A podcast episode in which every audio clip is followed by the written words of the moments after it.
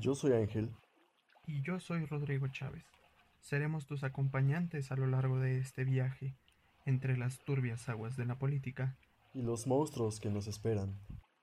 Sube la traja. Hola amigos, amigas de Revista Columnas, bienvenidos a este espacio que es su espacio. Eh, esta vez estoy con Rodrigo. ¿Qué tal Hola, amigos? Rodrigo. ¿Cómo estás amigo? Muy bien, ¿y tú amigo, cómo estás? ¿Cómo se trata el frío? Está bastante duro en la Ciudad de México. Ha habido algunos aires ahí medio raros, pero todo bien amigo. Me da mucho gusto. Y por otro lado, hoy tenemos un invitado muy especial, a nuestro queridísimo Jorge, que está desde Colima. Él es experto en temas de seguridad nacional. Y pues nada, ¿cómo estás, Jorge? Ángel, Rodrigo, ¿cómo están? Apenas despertando acá, enfrentando el frío de Colima, los terribles 20 grados que acá nos matan. Que en la costa, este, se siente distinto.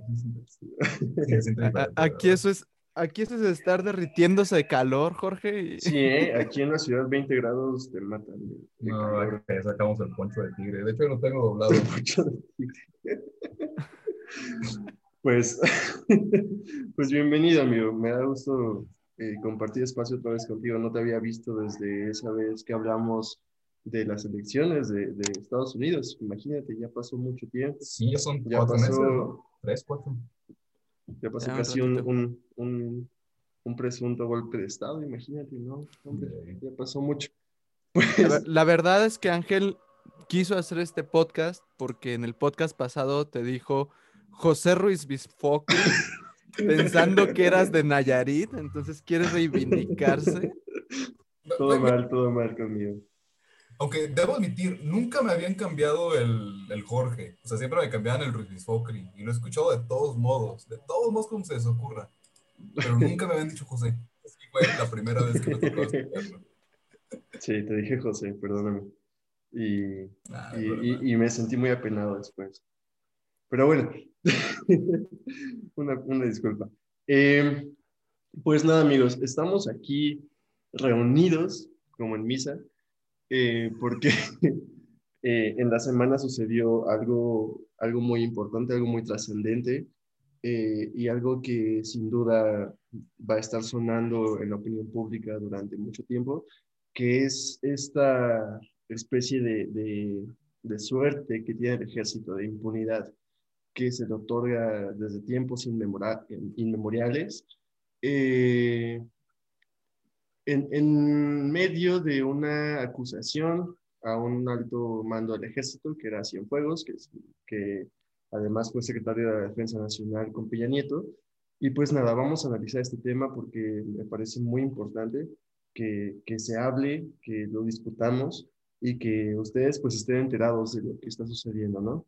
Entonces, Rodrigo, tu primera impresión, Jorge, tu primera impresión, no sé quién de los dos quiere empezar. Hagamos un recuento rápido. Salvador Cienfuegos es detenido en Los Ángeles, enfrentando cargos por eh, daños a la salud, bueno, por, por narcotráfico, por haberse reunido con un narcotraficante en México en 2013. Y desde que es detenido hay una, una articulación muy rara por parte del Estado mexicano para tratar de salvarlo, de rescatarlo. Lo rescatan en, en noviembre de 2020. Salvador Cienfuegos regresa al país completamente absuelto de los cargos que la CIA y la DEA habían pasado más de 10 años recabando para enjuiciarlo. Andrés Manuel asume el costo político de haberlo traído a México. Marcelo Ebrard dice de viva voz que no enjuiciar a Salvador Cienfuegos sería un suicidio político para la cuarta transformación y le entregan el expediente íntegro a Hertz Manero, poniendo en manos del Poder Judicial de México este caso. Un caso que no necesitaba hacer una investigación porque ya tenía una investigación de la CIA y la DEA, un caso que tenía en juego, a mi parecer, la dignidad del sistema judicial mexicano y gran parte de la legitimidad jurídica de la 4T. un caso en el que no se podía fallar, porque de fallarse era corroborar que el Estado era muy inferior al poder de facto que tiene el ejército mexicano, porque el ejército iba a seguir impune sin importar cuántos gobiernos civiles pasaran por la presidencia. El día, bueno, en esta semana, sale Andrés Manuel López Obrador a decir que Cienfuegos queda libre de cargos en México, que el expediente no es sustancial, que la Fiscalía General de la República no pudo armar un caso con una investigación prestada y bueno, vimos ahí el expediente filtrado con una argumentación jurídica muy lamentable, pero a mi parecer es... Estamos en un punto de inflexión en el que la 4T necesita hacer algo grande para tratar de ocultar lo de Cienfuegos. Lo de Culiacán fue el primer descalabro que tuvo la 4T y la liberación del narcosecretario Salvador Cienfuegos es la segunda. ¿Cómo lo ves tú, Jorge? Pues yo creo que hay un montón de cosas este, que están chocando de primer, en este momento, ¿no? Digo, de primera instancia, y es algo con lo que tenemos que vivir, con que nunca vamos a saber exactamente qué pasó con Cienfuegos. A mí me queda claro, después de lo que pasó en Tlatalla y después de lo que pasó con Ayotzinapa, que Cienfuegos en su momento trató de encubrir este, a sus operativos militares para, para obstruir la justicia. Eso es cierto, eso creo que todos estamos de acuerdo en que Cienfuegos comete ese tipo de crímenes, pero esto nos lleva a pensar, bueno, uno puede este, utilizar, no sé, redes corruptas para proteger a los suyos en violaciones de derechos humanos, pero esto no te hace narcotraficante, ¿no? Entonces, creo que siempre vamos a vivir con la duda. ¿Es cierto lo que dijo la DEA? ¿No es cierto lo que dijo la DEA? ¿Qué es lo que hizo que en México se absorbiera? Creo que vamos a tener que vivir con la eterna duda de Salvador Cienfuegos, si ayudó al crimen organizado o no ayudó al crimen organizado. Creo que es el primer este, punto que vamos a vivir en México. Y el segundo punto que vamos a vivir es esto exactamente qué significa con las relaciones entre los militares y entre el gobierno político. Porque es cierto que durante años y particularmente desde el último momento de la, más bien desde primer momento de la presidencia de Cedillo, empieza a haber una, un cambio en las relaciones militares. Los militares empiezan a tomar este, un nuevo rol, empiezan a, digamos, entrar en funciones que van más allá de la seguridad nacional empiezan a combatir en conflictos internos contra los zapatistas y en conflictos que ya no eran este, conflictos con fuerzas armadas o contra grupos insurgentes, como fue el caso de el uso prácticamente indiscriminado contra el crimen organizado del ejército por parte de, del gobierno, que esto viene desde los 90, ¿no? no es algo que haya empezado con Calderón. Ahora, dada esta dinámica, el ejército se lleva fortaleciendo desde hace tiempo. Y ahora que estamos en este momento en el que hay una acusación contra quien fue un alto mando, la otra pregunta que nos plantea es, independientemente de si Cienfuegos este, era culpable o era inocente de, de los cargos que se le imputan, esto nos hace preguntarnos, ¿el ejército ya amasó el suficiente poder político como para poder decir, somos intocables, este, las acusaciones contra los nuestros son paja, digamos los trapitos sucios de la sedena los vamos a lavar en la sedena, o tuvo que ver con otro tipo de consideraciones, porque también podría haber sido una consideración del mismo López Obrador, ¿no? Al final del día, si tu administración se basa en los militares y decides golpear a los militares, estás golpeando a tu administración, estás golpeando tu capacidad de hacer cosas. Entonces sí creo que hay varias hipótesis que nos pueden hacer pensar, bueno, ¿qué está pasando? ¿El señor es culpable o no es culpable? ¿El ejército se protege o no se protege? ¿O López Obrador está construyendo, está protegiendo su idea de cómo construir un proyecto de nación? Creo que esas interrogantes son las que de entrada tenemos. ¿Tú cómo lo ves, Ángel? ¿Crees que el ejército es intocable? ¿Crees que Andrés Manuel está tratando de salvar a su mano de obra gubernamental? ¿O crees que es un, un fallo histórico hacia, hacia las víctimas del militarismo en México? Ah, no, eso sin duda, ¿no? Eh, y es algo que hemos venido planteando, si te das cuenta, desde finales del año pasado, Rodrigo.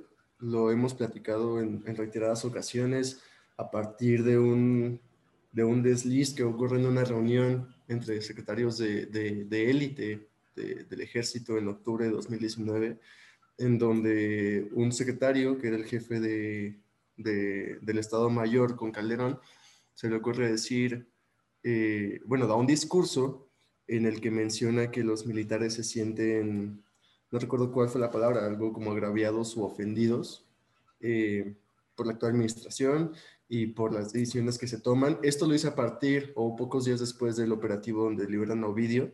Eh, y, y, además señala que menciona que hay una ideología que, está gobernando que no es precisamente la de las mayorías y que está creando polarización. Es decir, un discurso medio peligroso en el sentido de que eh, se, escucha como un, discurso que, reta al poder de Andrés Manuel, ¿no?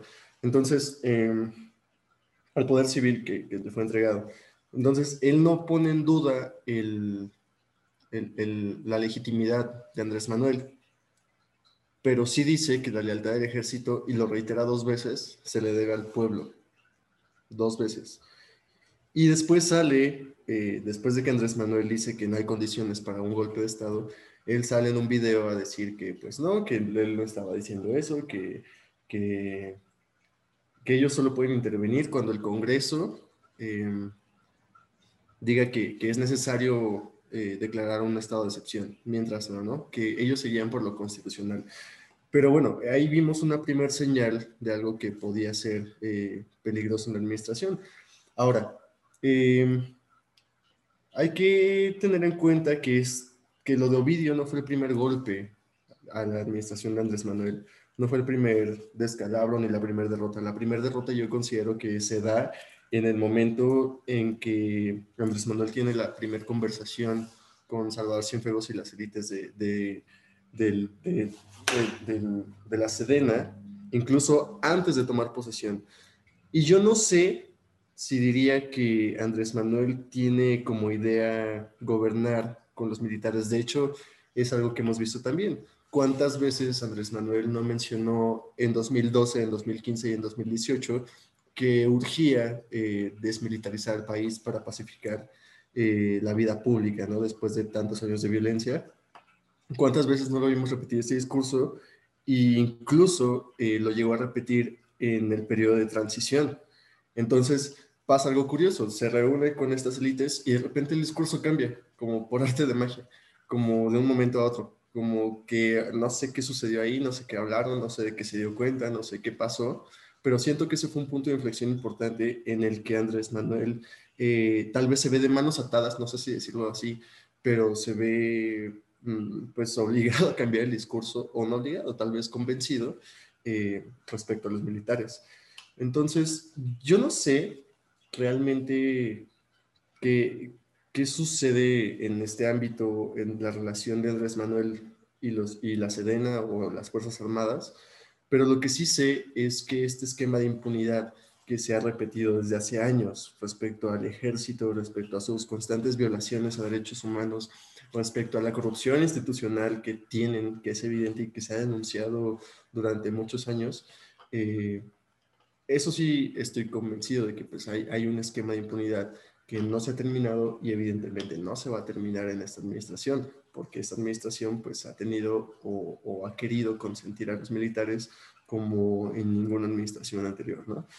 Eh, otra cosa, eh, señalar, este caso sí tenía que seguir siendo investigado por la fiscalía, es decir, el problema es que no hicieron una propia investigación, a mi, a mi consideración, lo que hicieron fue recabar las pruebas o, o, tener el expediente que mandó a Estados Unidos y decir, mm, no, esto no me convence, esto no está bien, esto no, no, no, no, no.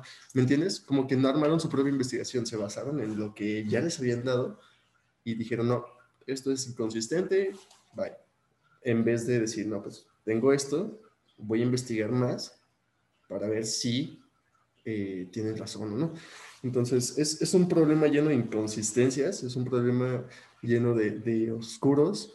Y sí, como dice Jorge, nos va a costar muchísimo saber si de verdad eh, Cienfuegos lo hizo o no lo hizo, porque al parecer, pues, eh, al final de cuentas, se va a quedar impune.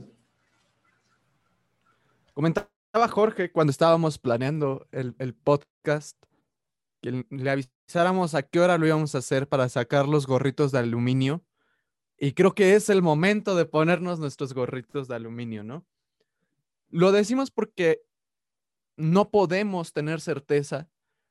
No hay, hay un enramado ahí estatal que nos evita llegar al fondo y que la verdad si lo llegáramos, eh, pues nuestras vidas corrían peligro y también es como que de repente nos gusta estar vivos, entonces no, no le rascamos de más por donde no hay. Pero aquí, a- aquí pasan dos cosas que son importantes. La primera es lo que dice Ángel, el cambio de discurso después de la reunión con Salvador Cienfuegos y el cambio, el giro de 180 grados que da la estrategia nacional de Andrés Manuel llegando a la presidencia. No solo crea la Guardia Nacional, sino que empieza a consentir al ejército. Y yo se lo decía a Ángel hace unos meses, para mí se compra la lealtad del ejército. ¿Por qué? Porque si estamos hablando que en los gobiernos de los regímenes anteriores, el ejército tenía pase libre para hacer lo que quisiera y deshacer lo que quisiera en territorio nacional, y uno quiere meterse ya con esos privilegios, necesita sustituirlos por otros, principalmente porque el ejército tiene armas y bueno, en Latinoamérica hemos visto un gusto tremendo por tomar las armas y matar civiles, ¿no? Entonces, es importante aquí lo que plantea Ángel, qué tan maniatado está no solo el presidente de la República, sino todo el poder civil. ¿Qué tan maniatado está el sistema judicial para no poder enjuiciar o para no tener eh, siquiera la intención de hacer una investigación profunda en el caso de Salvador Cienfuegos y no nada más en el de él, en cualquier caso en el que se vea involucrado un militar? ¿Qué tan maniatado estuvo entonces Enrique Peña Nieto en el caso de los 43 de Ayotzinapa? ¿Qué tan maniatados estamos como ciudadanos en caso de sufrir algún acto de violación de derechos humanos por un militar? ¿Qué tan maniatados estamos, Jorge? Pues es una pregunta interesante porque, bueno, nos obliga primero a pensar exactamente cómo están las relaciones civiles militares, ¿no? Y también cómo están las cosas alrededor que podrían ser contrapesos a las relaciones civiles militares. Por ejemplo, pensándolo, para poder, este, ya hablando práctico, ¿no? Para poder haber investigado bien a Cienfuegos, tuvimos que haber visto una investigación hecha por, bueno, a mí me parece por investigadores del más alto nivel, ¿no? Que estuvieran súper metidos y súper comprometidos con las pruebas. Ahora, este, el expediente que transparentaron está transparente porque no se ve nada, ¿no? Pero en las cosas que sí se ven, este, hay una, hay una parte donde están hablando de unas pruebas que les mandan los gringos. Entonces, este, estas pruebas, los, este, hay como un, bueno, vamos a necesitar un perito porque está, aparentemente está en inglés, ¿no? Y no podemos investigar, no entendemos. Entonces, si te hace preguntarte, bueno, ok, puede ser que el poder militar en el país sí sea grande, de hecho es enorme. Me, me parece que tienen este, bastantes concesiones, tienen la autonomía, tienen su propia seguridad social, tienen sus propios bancos, o sea, son, una, son como un Estado dentro del Estado. Pero el hecho de que son un Estado contra el Estado se complementa con que no hay contrapesos, no hay una fiscalía que los pueda investigar porque la fiscalía no tiene las capacidades para estarlos investigando. Y también creo que en cierto modo las relaciones civiles militares en, y militares en México han estado cambiando para favorecer a los militares más gracias a la austeridad. ¿Por qué? Porque con la austeridad ha significado dejar de invertir en el aparato civil, dejar de invertir en capacidades que podrían hacer los civiles. Entonces, si tú dejas de invertir en 2019 al sector salud una parte de, no sé, algo que consideras que era un gasto oneroso, pero era gasto que utilizaba en inversión, en crear algún tipo de infraestructura, después cuando tengas una crisis, vas a tener que mandar a los militares a repartir las vacunas para solventar la crisis, ¿no? Que es parte de lo que estamos viendo. Entonces, igual y cierto, ciertamente hay una relación desigual y cargada hacia los militares, pero tal vez parte de las decisiones de Andrés Manuel las han estado también este, fortaleciendo, favoreciendo. Entre una combinación de no teníamos los contrapesos, no estamos invirtiendo lo suficiente y los operadores civiles que trajimos tal vez no están bien capacitados para hacer las cosas, los militares se convierten en la segunda mejor opción. Y sumado a todo este bagaje institucional de tenemos autonomía, nunca se nos investiga, tenemos carta blanca para hacer lo que queramos, esto nada más se va a profundizar. Y creo que en tanto no construyamos un Estado verdaderamente civil, un Estado donde los civiles puedan ser quienes tomen las decisiones y quienes implementen las decisiones, esta relación va a continuar y no vamos a ver cambios en lo que estamos experimentando. Un Estado dentro del Estado, Jorge. Esta definición la he escuchado para grupos armados con tácticas muy similares, pero sin uniforme, ¿no? Eh, yo la dejo ahí. son lo mismo, pero se visten distinto. ¿Tú qué opinas, Ángel? ¿Crees que de verdad el poder está subditado? ¿Crees que es una cuestión como ese Jorge económica que el Estado está tratando de, de sordear estos recortes económicos? ¿Cómo, cómo explicarías tú estas, pues esta relación tan, tan rara entre una entre comillas, izquierda socialdemócrata y, y el, pues su amorío muy, muy, muy fortuito con el ejército. Sí, pues es que, mira, a mí me cuesta todavía a estas alturas creer que de verdad hay una, un, amorío entre el gobierno de Andrés Manuel y el ejército. Me cuesta porque mm, digo, es, es, es, muy extraño, incluso es una contradicción, ¿no? Y basándome en, en, lo discursivo, en, en, lo que planteó como candidato, en lo que planteó como líder de su partido, en lo que planteó durante años, pues la verdad sí me cuesta creerlo. Ahora, eh, el problema de, de, de que se le hayan entregado tantas cosas, tanto poder a los militares durante tantos años, es que creo que estamos llegando a un punto en el que probablemente ya sea un poco tarde para revertir el poder ya otorgado a la cúpula militar en nuestro país, ¿no? Eh, digo, con muchas ganas de equivocarme, pienso que tal vez fue tanto el poder entregado a estos por, por dos administraciones, eh, que llegado a la de, la de Andrés Manuel, pues ya no era como opcional seguírselos entregando, ¿no? Digo, a nadie le gusta poseer y después desposeer. Eh, constitucionalmente, pues el poder recae sobre el pueblo, pero pues ellos, eh, como dices, tienen las armas. Entonces es un tanto, mm, es, es, una narrativa un tanto peligrosa y no me gusta pensar que es así, pero digo, evidentemente algo sucede ahí en esa relación que no es natural, que no es algo eh, que el propio Andrés Manuel quiera hay algo que siempre nos preguntaban en, la escuela, que era si, ¿para qué servía la historia, no? Y muchos decían, pues, para, para no repetirla. Y en términos estrictos, pues la historia no se puede repetir por, por cuestiones de tiempo, por cuestiones de espacio, por cuestiones de muchas cosas, ¿no? Pero hay algo cierto en eso. Hay, hay un aprendizaje sobre la historia. Hay un aprendizaje sobre una serie de cuestiones que suceden y que tienes eh, ya documentadas y que, vamos, aprendes de ellas para que en una situación no igual, pero similar, pues sepas cómo actuar. Hay que recordar que en el Chile de Salvador Allende y no Albur, eh, Salvador Allende también fue un personaje de izquierda, un personaje, de hecho, mucho más de izquierda que el propio Andrés Manuel, y que llegado al poder, ah, bueno, y casualmente eh, Salvador Allende también trae este discurso de no, es que los militares, es que su fuerza, no, es que todo con el pueblo y es que todo con lo civil, ¿no? Y cuando llega al poder su discurso cambia, su discurso cambia radicalmente y, y ahora es un Salvador Allende más, más moderado con los militares, que les da la confianza, que incluso en el momento mismo de su muerte eh, todavía busca a Pinochet, que era el hombre de confianza de, de Salvador Allende, para pedirle ayuda, ¿no? Entonces, esto es como la cuestión que tendríamos que aprender o que haber aprendido de la relación con los militares. Eh, sin duda, yo creo que el tiempo se nos ha venido encima, que las cuestiones eh, eh, sociales también están rebasadas. Hemos visto cómo el país se desquebraja con violencia y en gran parte gracias a, a que los militares siguen en las calles, hay que decirlo.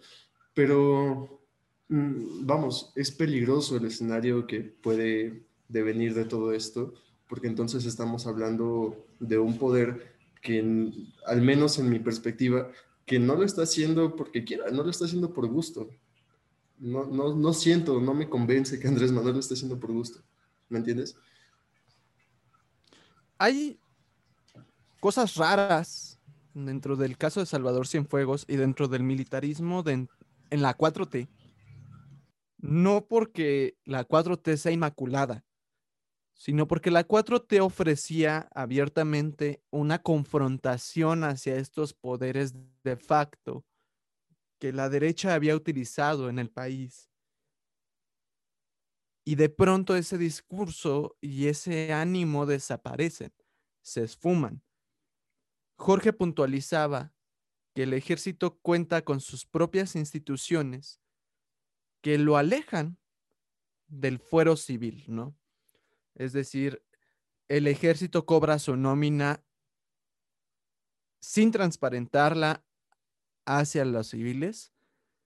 El INAI, desde su creación, no ha podido ofrecernos un registro real de lo que pasa adentro de Sedena y adentro de Semar. Hay casos que afectan a civiles que no pueden resolverse vía jurídica porque hay involucradas partes militares y el fuero militar es una cosa punto y aparte. Y vemos ahora una exoneración al rango más alto del ejército mexicano, que fue el secretario de la Defensa Nacional en el sexenio de Enrique Peña Nieto. La pregunta aquí es, ¿existe el narcotráfico dentro del ejército mexicano? Porque yo, yo honestamente no creo que Salvador Cienfuegos haya despertado un día y haya dicho, estaría chido cruzar cocaína a Estados Unidos. Yo creo que hay una red compleja de mandos en la que el ejército participa activamente en la venta de drogas. También es bastante iluso pensar que las drogas se mueven en el territorio nacional sin que la institución más presente en el territorio nacional desde el 2006 no se dé cuenta de qué está pasando. Es ridículo pensar que el ejército no se mancha las manos, no toca drogas o no consume drogas, principalmente porque mm, hemos visto relatos, hemos visto historias, hemos visto a miembros del ejército y de las Fuerzas Armadas involucrados en trasriego de drogas, aunque, se, aunque queden impunes, vaya. La pregunta aquí es, ¿qué tan adentro está el ejército en el negocio de las drogas? ¿Qué tan, qué tan es nuestro negocio? Corresponde al ejército por estas cuestiones, cuestiones que nos impiden entrar y ver realmente lo que está pasando en Sedena y en Semar. Vamos a empezar ahora al revés. ¿Qué opinas, Ángel? ¿Cómo lo ves tú? ¿Qué, qué crees que esté pasando por ahí? ¿Hay, ¿Existe el cártel del ejército mexicano o el ejército mexicano es quien reparte el negocio? Digo, probablemente sea una cuestión donde el ejército es el... Mm, Mira, aquí una pregunta, no había pensado. Pero mira, hay, hay de dos, o hay de tres a lo mejor. Ya sea que el ejército esté al servicio de grupos criminales, de los más grandes, eh, y que le sirvan a conveniencia a quien, a quien mejor esté posicionado.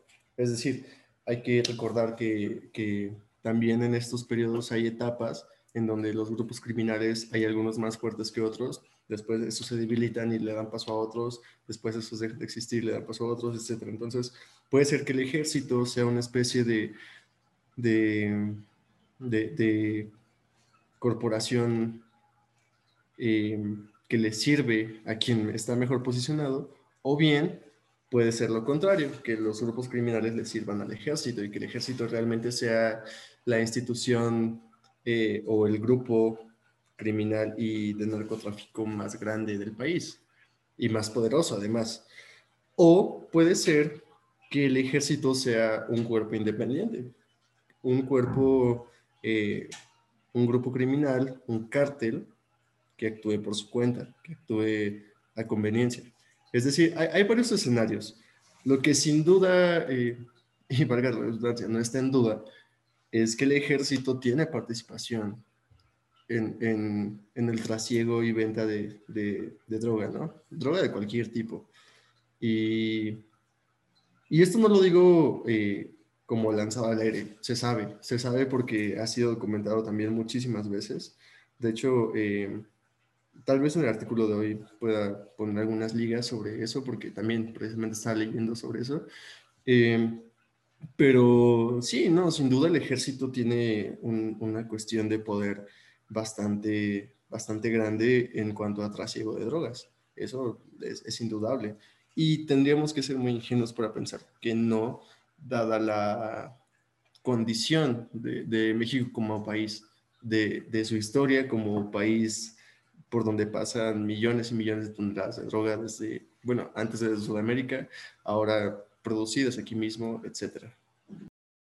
Hay gran registro, como dice Ángel, del, de la relación entre los grupos del, del narcotráfico, del trasriego de drogas y el ejército mexicano.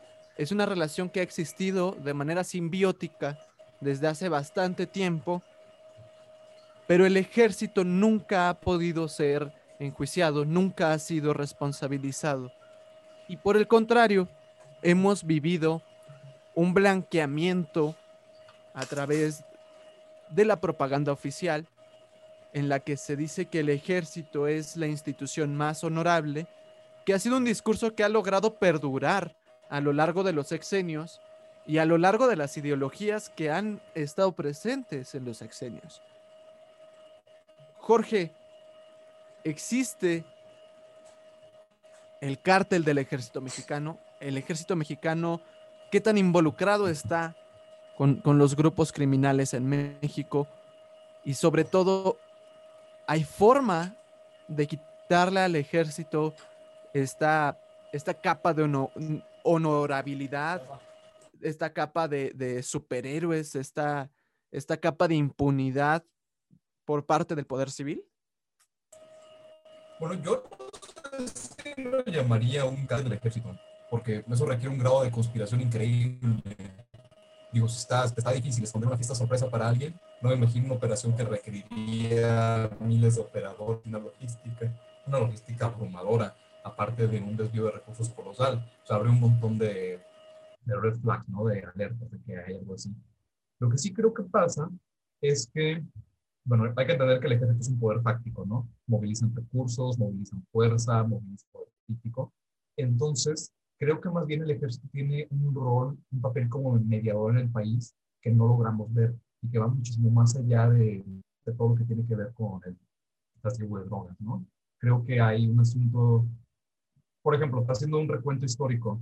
Alrededor de los 40, Lázaro Cárdenas utilizó el ejército para someter a algunos de los este, generales que no estaban de acuerdo con cómo estaba, con cómo estaba llevando la política durante la época, ¿no? Y, y que no estaban de acuerdo en el que quería nombrar.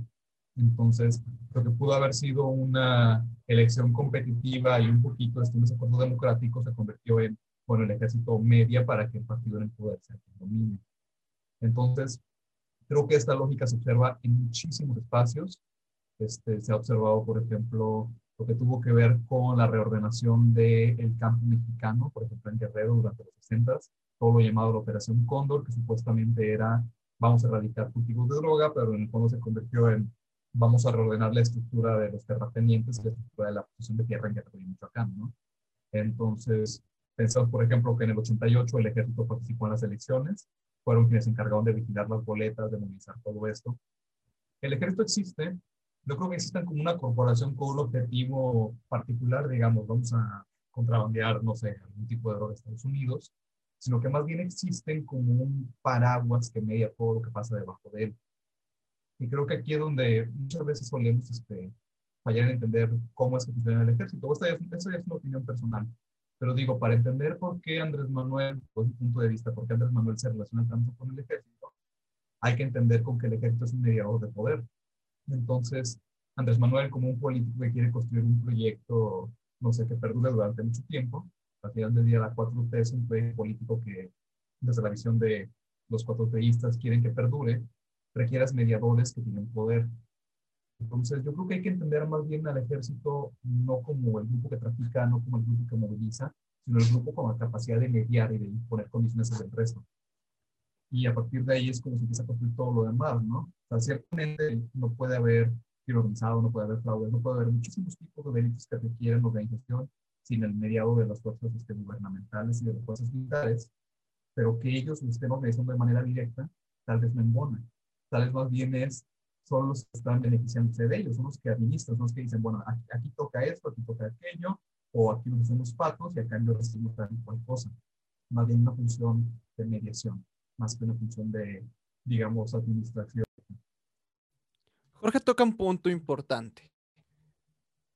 Andrés Manuel Morena y la gente que se adhiere tanto al, al, partido político como al, al, personaje de Andrés Manuel, tenemos o tienen esta idea de hacer que la 4T sea algo a futuro, ¿no? De, de construir un futuro mejor, de ser la esperanza de México, de devolverle la esperanza al país. La 4T puede o no sobrevivir al fallo de enjuiciar a Salvador Cienfuegos. A mí me parece que la 4T necesita ahora un gran acierto, dar un golpe en la mesa, decir, la 4T va en serio, porque de lo contrario, si esperamos pasivamente a que la opinión pública olvide que hemos desestimado el caso de un secretario de la Defensa Nacional acusado de narcotráfico, nos va a sorprender mucho cuando la 4T empiece a perder poder. ¿Qué opinas, Jorge? ¿La 4T puede sobrevivir a este fallo, a mi parecer histórico? ¿O una raya más al tigre y Andrés Manuel va a salir sin raspón alguno una vez más. Yo creo que sí sobrevive, yo creo que sí la, sí la arma. Digo, después de los dos escándalos de Pío, el de cuando estaba recibiendo dinero en bolsas y ahora que le mandaron dinero para que el equipo del que él es el equipo de béisbol del que, el que es presidente se construyó un, un, estadio más bonito. Bueno, creo que sí, eso no nos, este, dice, oye, aquí tal vez hay algo que sí deberíamos estar indagando con fuerza, nada, lo va a hacer. Digo, esa es mi opinión. Y ciertamente, en caso de que Cienfuegos hubiera sido enjuiciado y aquí se hubiera llevado muy duro y lo hubieran este, tenido en la palestra y la investigación hubiera llegado a los límites que jamás ha llegado en México, probablemente la 4T hubiera sobrevivido. De un modo más torpe, si quieres, tal vez este, en un caso burrón hubiéramos tenido que ver a los escritores del soberano administrando el país, lo cual hubiera sido medianamente catastrófico, pero hubiera sobrevivido, ¿no? Más bien solamente se habrían privado de el apoyo tácito y la lealtad casi incondicional del ejército. Creo que al final del día fue ese cálculo, ¿no? De qué es más eficiente, administrar el Estado con mis este, propios allegados, con todas sus deficiencias, o administrar el Estado con el ejército con todas sus propias deficiencias, ¿no? Y probablemente el ejército fue la strongest choice aunque eso también nos debería decir, en caso de que la hipótesis sea cierta, ¿no? Nos debería decir, bueno, hasta qué punto la 4T confía en sus propios servidores públicos. Si la mitad de tu administración depende de las Fuerzas Armadas, o, para qué quieres servicio social, o para qué los tienes contratados, ¿por qué no buscas a gente que va a sacar esa chamba, como la está sacando el ejército, pero sin tener que alterar estas relaciones de poder?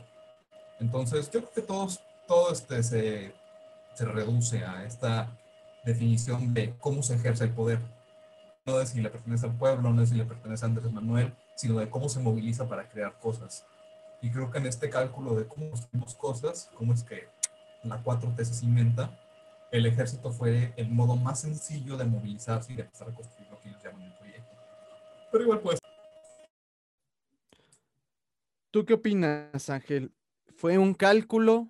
¿Fue Andrés Manuel confía, ¿no? En su gabinete. Creo que eso es un punto importante que pone Jorge. porque la mitad de las tareas de la administración pública recaen en el ejército y no en, en las secretarías como debería de ser? Y la otra mitad recae en Ebrard. Hay que recordar eso. Sí, la otra mitad es, es Marcelo sí, tratando de, de sacar a otra- flote. Sí, La otra mitad Marcelo, es el. Salvadorcito, Marcelo. No, am, antes de eso, yo tengo una. eh, tengo un problema con, con la narrativa que plantea Jorge.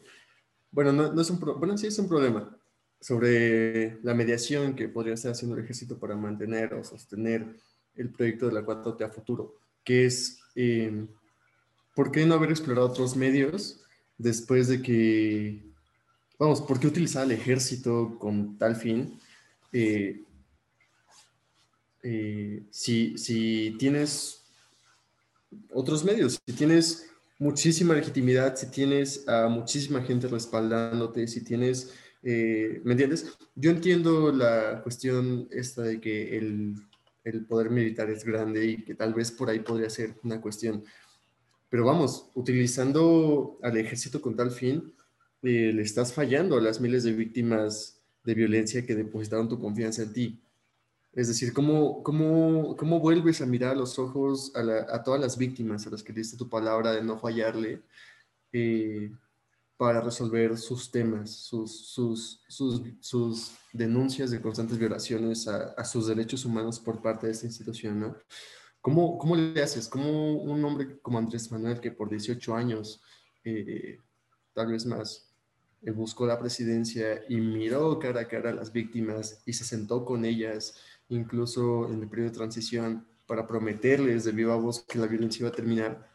¿Cómo haces? ¿Cómo construyes una narrativa totalmente diferente eh, y le das tanto poder a la institución que se encargó de violentar los derechos humanos de miles y miles de mexicanos durante tantos años? A mí se me hace eh, una cosa posible, sí, porque finalmente estamos hablando de política, pero a mí me gustaría pensar que, que, que no es así.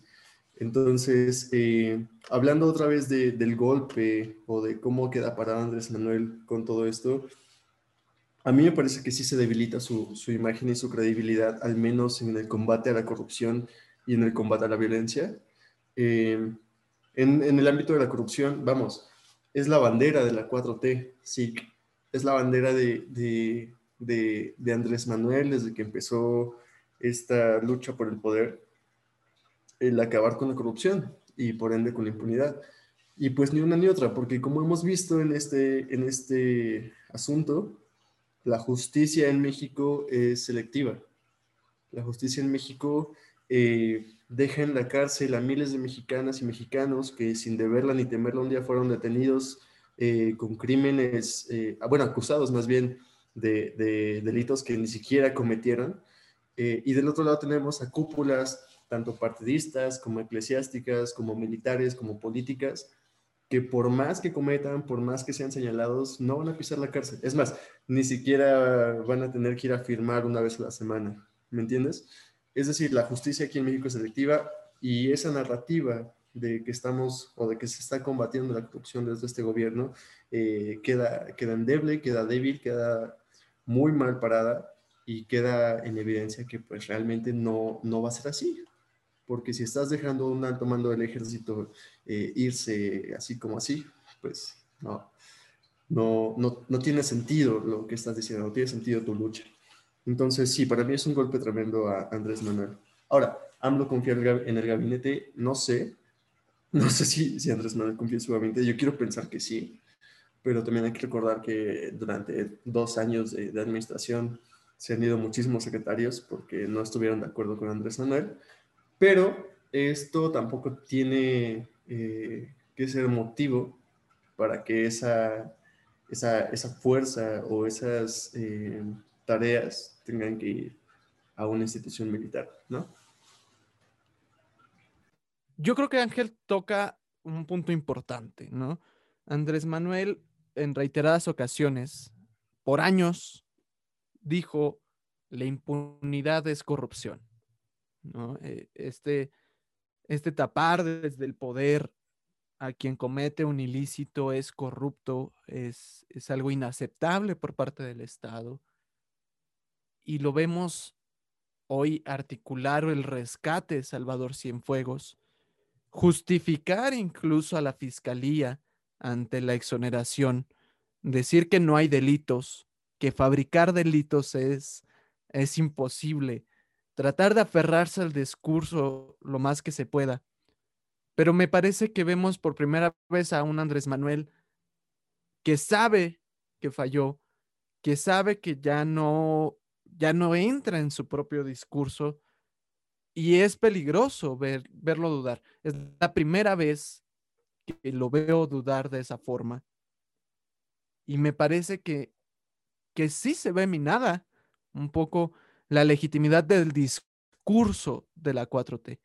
Ya no podemos decir, es que ellos perdonaron actos ilegales de gran magnitud que afectaban directamente a la sociedad civil, porque me parece que ya no hay forma en la que la, en la, la 4T pueda defenderse desde ahí, vaya.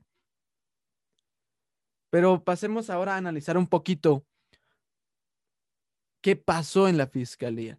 La fiscalía hizo público el expediente de Salvador Cienfuegos, público muy entre comillas, porque si subiera un documento de 700 hojas con...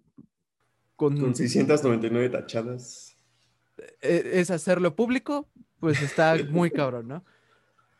Pero de lo poco que podemos leer en el documento, de lo poco que sí de verdad es público, vemos screenshots, ni siquiera screenshots, vemos fotos a un teléfono con una conversación de WhatsApp, que si bien la prueba puede parecer muy risible, hemos visto a gente ser enjuiciada por mucho menos que eso, ¿no?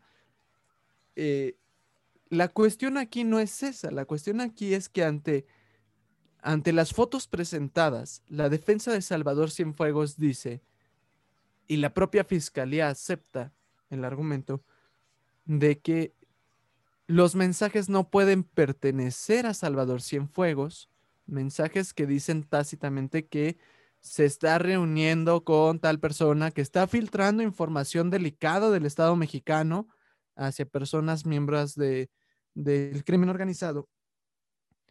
Pero la fiscalía dice que los mensajes no pueden pertenecer a Salvador Cienfuegos porque Salvador Cienfuegos tiene estudios de maestría y los mensajes tienen, y cito textualmente, faltas de ortografía muy obvias.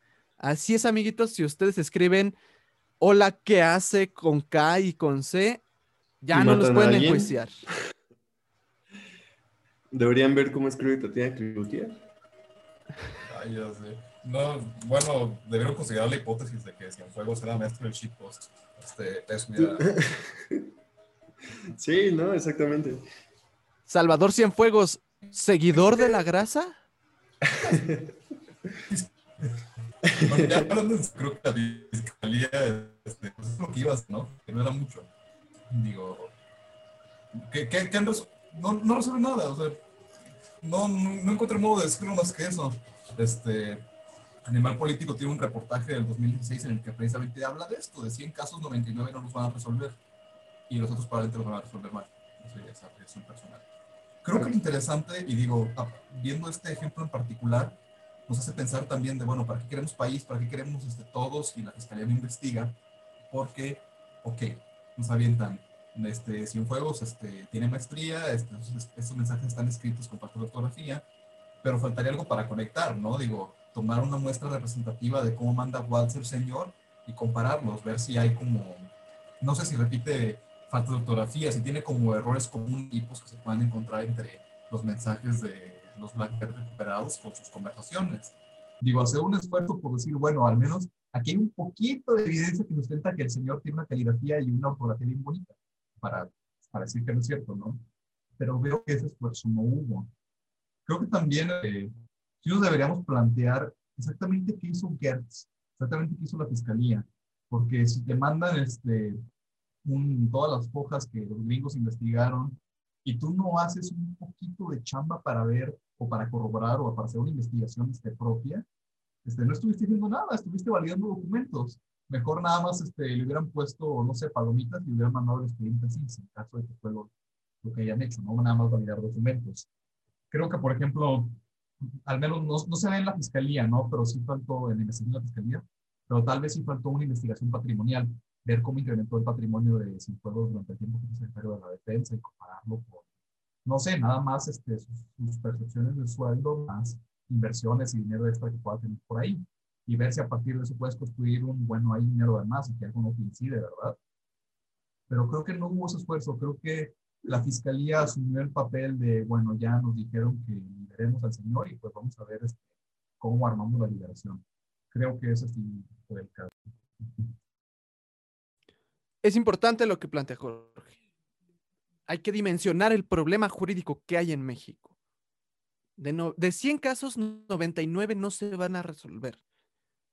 Ese es un problema, ese es un gran lastre que hemos estado arrastrando por décadas. El poder judicial en México no funciona y no funciona desde cómo se forman los abogados y los jueces en México hasta cómo ejercen. Y eso es bastante peligroso, es algo que tenemos que corregir ya, porque de los, no, de los 100 casos, de los 99 casos que no ibas a resolver, el de Salvador Cienfuegos era el que sí tenías que resolver. Era en el que no podías fallar. ¿Por qué? Por el impacto mediático que tiene eso, por el impacto internacional que tiene eso. Yo creo que... Más allá por, por, el impacto que tiene en, en, la vida de muchísimas personas, de muchísimas víctimas de violencia, ¿no? ¿Qué ibas a decir, Jorge? Este, bueno, yo no lo llamaría como un fallo del Poder Judicial, sino más bien de las fiscalías. Digo, creo que en general los poderes judiciales han hecho cosas interesantes. Nada más hay que recordar que este, la Suprema Corte mantuvo la, la, constitucionalidad de la interrupción del aborto en la Ciudad de México. Creo que si al Poder Judicial lo alimentas de buen material puede llegar a buenos resultados. Pero el problema es que la Fiscalía, el lugar donde el Estado debería producir las investigaciones y el buen material para poder condenar, absolver gente, no funciona. Y creo que es el área que nadie se fija, ¿no? Porque si decimos, ah, pues pinches jueces este, vendidos, ¿no? O pinches policías vendidos. Pero la fiscalía es quien tiene el 90%, por, es quien tiene el 90 de las atribuciones de materia de seguridad. Ellos son quienes investigan, ellos son este, quienes compilan las pruebas de la, en la carpeta de investigación y ellos son quienes aparte litigan este, el, la carpeta frente a los jueces, ¿no? Entonces, más bien, creo que deberíamos hablar de eso, de cómo las fiscalías no sirven este, de nada y no sirven porque hay una combinación de no les invertimos en el presupuesto suficiente y no nos interesa. Como sociedad no nos interesa, a los políticos no les interesa. Yo creo que a los mismos fiscales les interesa, lo convierten en una, digamos, en una chamba relativamente tranquila con sus potenciales riesgos de trabajo, pero ahí se la llevan sin hacer mucho, ¿no? Entonces. Yo, yo coincido con, con Jorge, eh, porque dijo, a mí me gusta tirarle mierda a los, a los abogados. Pero es, es, algo que es cierto, es algo que es cierto, porque, vamos, no dudo, y, y, es algo que nadie tiene que dudar, que haya jueces sumamente corruptos. Hay un esquema de corrupción en los juzgados también muy grande, muy, muy grande, de dimensiones que no alcanzan. Eh, tan solo hace poquito estaba viendo el caso de Maricela Escobedo, también es una, es una cochinada, ¿no? Y también atribuirle toda la culpa a la fiscalía pues tampoco está bien porque pues, había pruebas y, había, o sea, ahí sí los jueces fueron los que se pasaron de lanza. Eh, y así como eso en muchos casos. Pero hay un asunto aquí que, que también es importante, que señala Jorge, las fiscalías. Y durante muchos años en la sociedad civil se, se llamó a un ejercicio donde se impulsara una fiscalía. De hecho, el movimiento era Fiscalía que Sirva una fiscalía autónoma, una fiscalía general autónoma que pudiera darle eh, autoridad suficiente al Estado para armar carpetas de investigación, para hacer investigación, para eh, presentar los casos de manera sólida y que esto sirviera para terminar un poco con la impunidad que existe en, en cuanto a que, como dice Jorge, no, ¿no? 99 eh, casos no se resuelven, solo uno de cada 100. Entonces, eh, ese es el problema que tenemos también aquí. El problema de hallarnos en un estado débil, torpe, corrupto y seguramente desigual y violento, eh, y además militarizado, es que esto también nos quita eh, capacidad, nos quita visión, quizá nos quita tal vez ganas de, invertir en, las fiscalías, de capacitarlas, de ver más allá de una manera estructural, como tú dices, Rodrigo, desde la escuela misma, desde, desde la formación de los mismos abogados, que es algo que también ha insistido mucho eh, el ministro presidente de la Suprema Corte, que es la formación de los abogados, ¿no? Para, para un primer filtro en el Poder Judicial. Pero eh, esto, a final de cuentas, va a tener un costo y el costo ya lo estamos, ya lo estamos pasando. De hecho, no sé si vieron la nota diplomática eh, de, de, la embajada. Eh, aquí la tengo, decía, estamos profundamente decepcionados por la decisión de México de cerrar su investigación sobre el secretario de la Defensa Nacional, general Salvador Cienfuegos Cepeda. El Departamento de Justicia de los Estados Unidos apoya plenamente su investigación y los cargos en este asunto. El Departamento de Justicia de los Estados Unidos también está profundamente decepcionado con la, con la decisión de México de hacer pública la información que se le compartió de manera confidencial. La publicación de dicha información viola el Tratado de Asistencia Legal Mutua entre México y los Estados Unidos y pone en duda si los Estados Unidos podrán continuar compartiendo información para apoyar a México en sus propias investigaciones criminales. Y dice finalmente, que el Departamento de Justicia de Estados Unidos señala que los materiales difundidos el día de hoy por México muestran que el caso contra el general Cienfuegos de hecho no fue fabricado. Es decir, ellos sostienen que fue sólido el caso, ¿no? Ellos sostienen que sus pruebas son eh, fehacientes, que están ahí, que son eh, suficientes para llevar a juicio a, Salvador Cienfuegos, pero en el segundo párrafo nos, nos, nos señala esto, que incluso este problema ya va a crear una probable crisis diplomática. Aquí creo que Jorge es el que sabe más de, temas internacionales y de la relación de México y Estados Unidos, y él nos podría dar como su, punto de vista, pero para mí esto ya es algo que trasciende, es algo que ya no solo tiene consecuencias en, lo interno, sino en lo externo, en la relación con Estados Unidos, lo cual es un tanto peligroso, un tanto eh, eh, preocupante, dado que una administración termina y otra apenas va a empezar, ¿no? ¿Cómo vamos a empezar esa relación con la nueva administración de Estados Unidos? ¿Cómo va, a ser nuestra relación con el nuevo presidente? ¿Cómo, ¿Cómo vamos a hacer todo esto? Pero más allá de esto, tenemos que empezar a ver cómo carajo vamos a hacer para que una fiscalía de verdad pueda funcionar en México y pueda garantizar eh, acceso a la justicia en este y otros muchos eh, casos.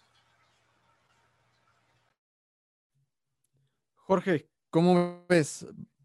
desencadenamos una crisis diplomática por soltar este, ese PDF tachado o vamos a poder pues sortear de nuevo esta, esta fricción y de nuevo Marcelo Ebrard Casaubón va a ser nuestro angelito de la guarda de la 4T. Pues mira, este, yo creo que lo soltaron en el momento preciso.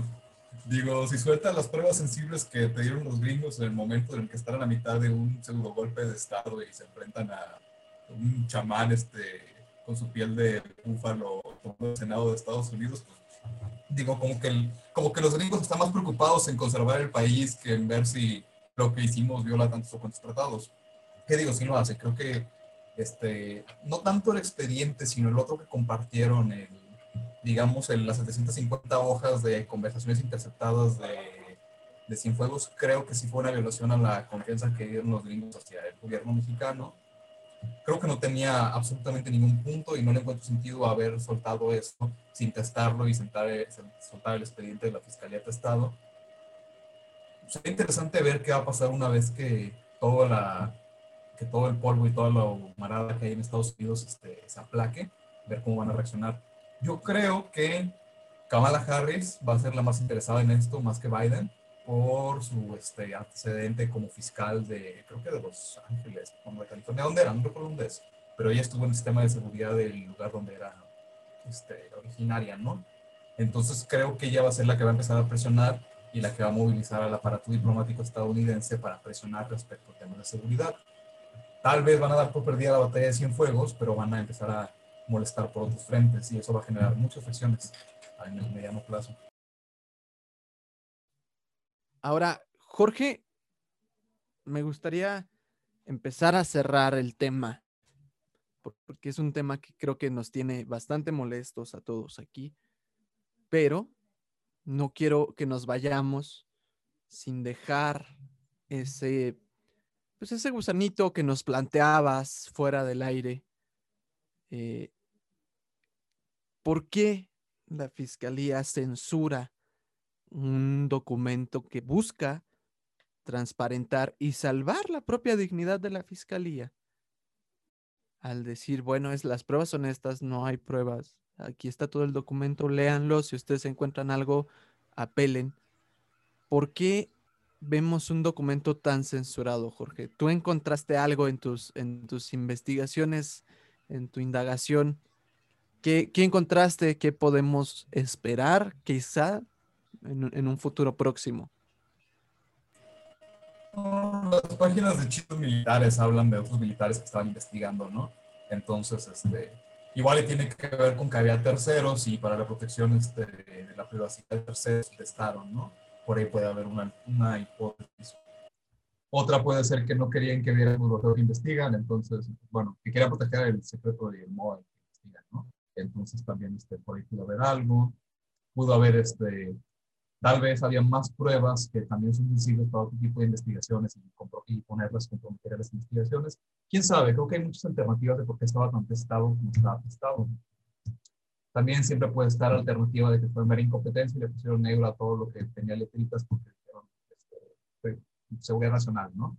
Y no, no sé, como nos falta una ley de cómo testar este documentos en México o qué tipo de cosas testar, bueno, pues hay lineamientos en el INAI, pero creo que son muy arbitrarios y que falta aterrizarlos de manera objetiva, ¿no? Entonces, como no tenemos esto, pues la Fiscalía hizo lo que su entender le dio por este, para resolver, ¿no?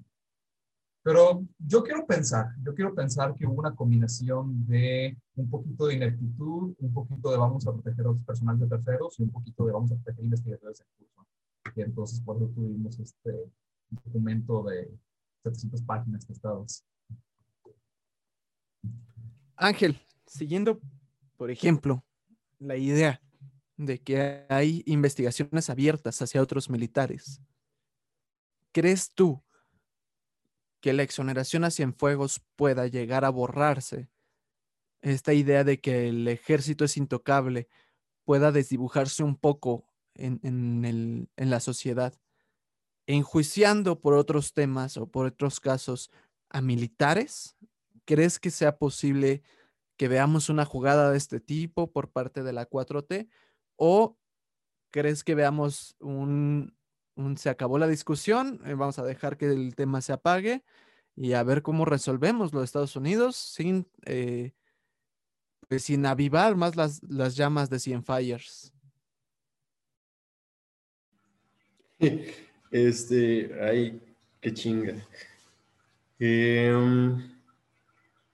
no lo sé, quiero pensar que, utópicamente, quiero pensar que puede ser la primera.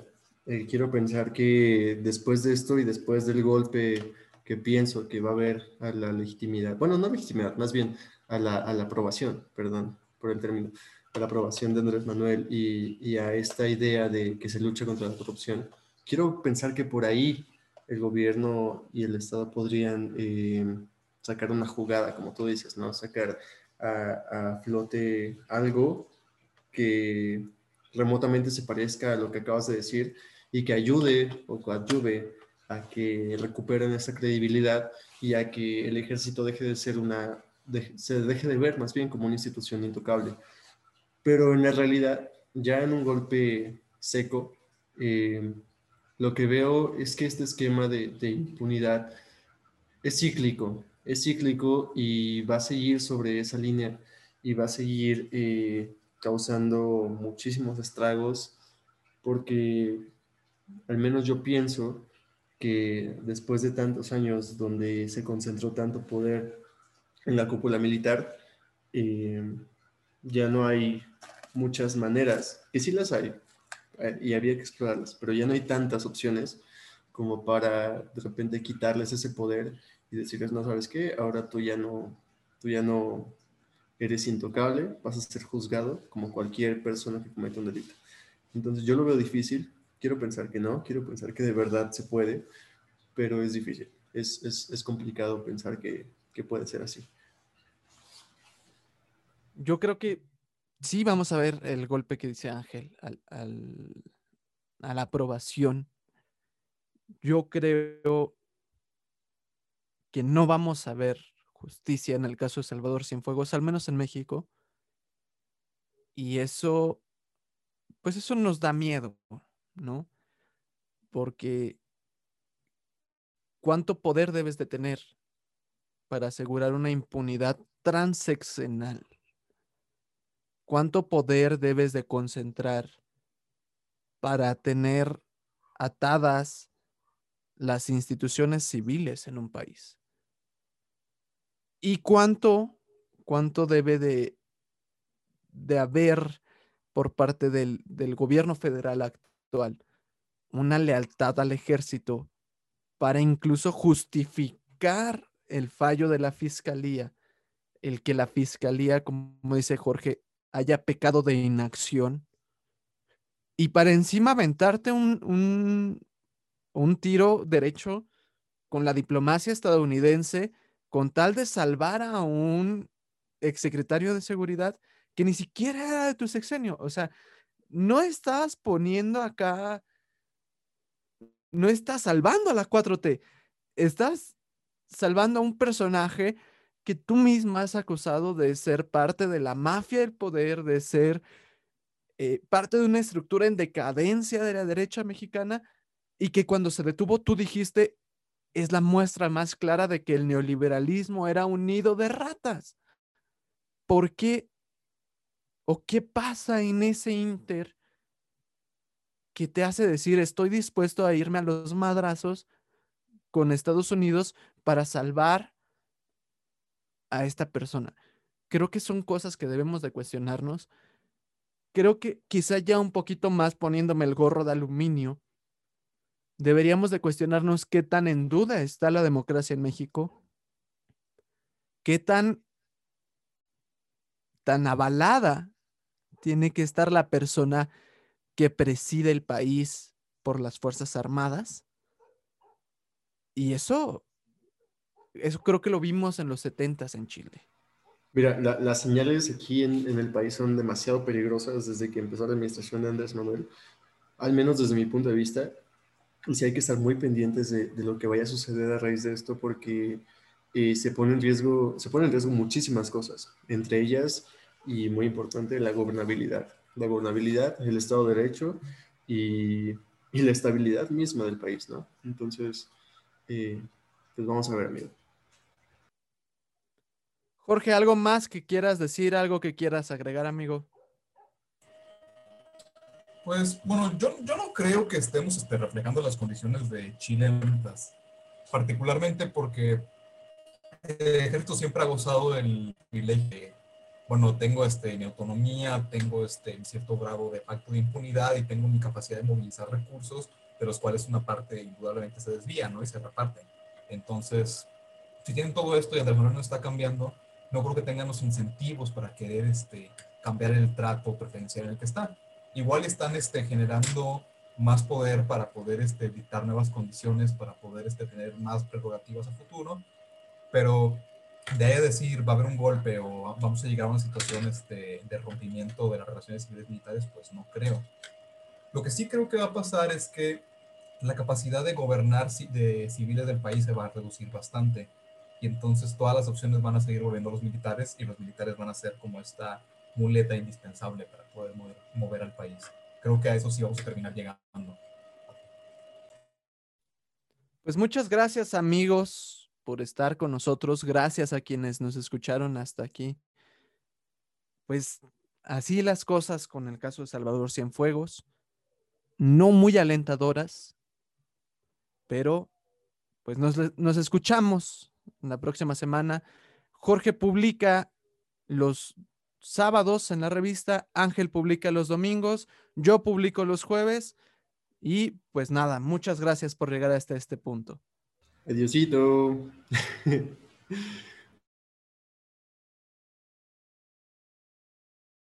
Esto fue una producción de Revista Columnas.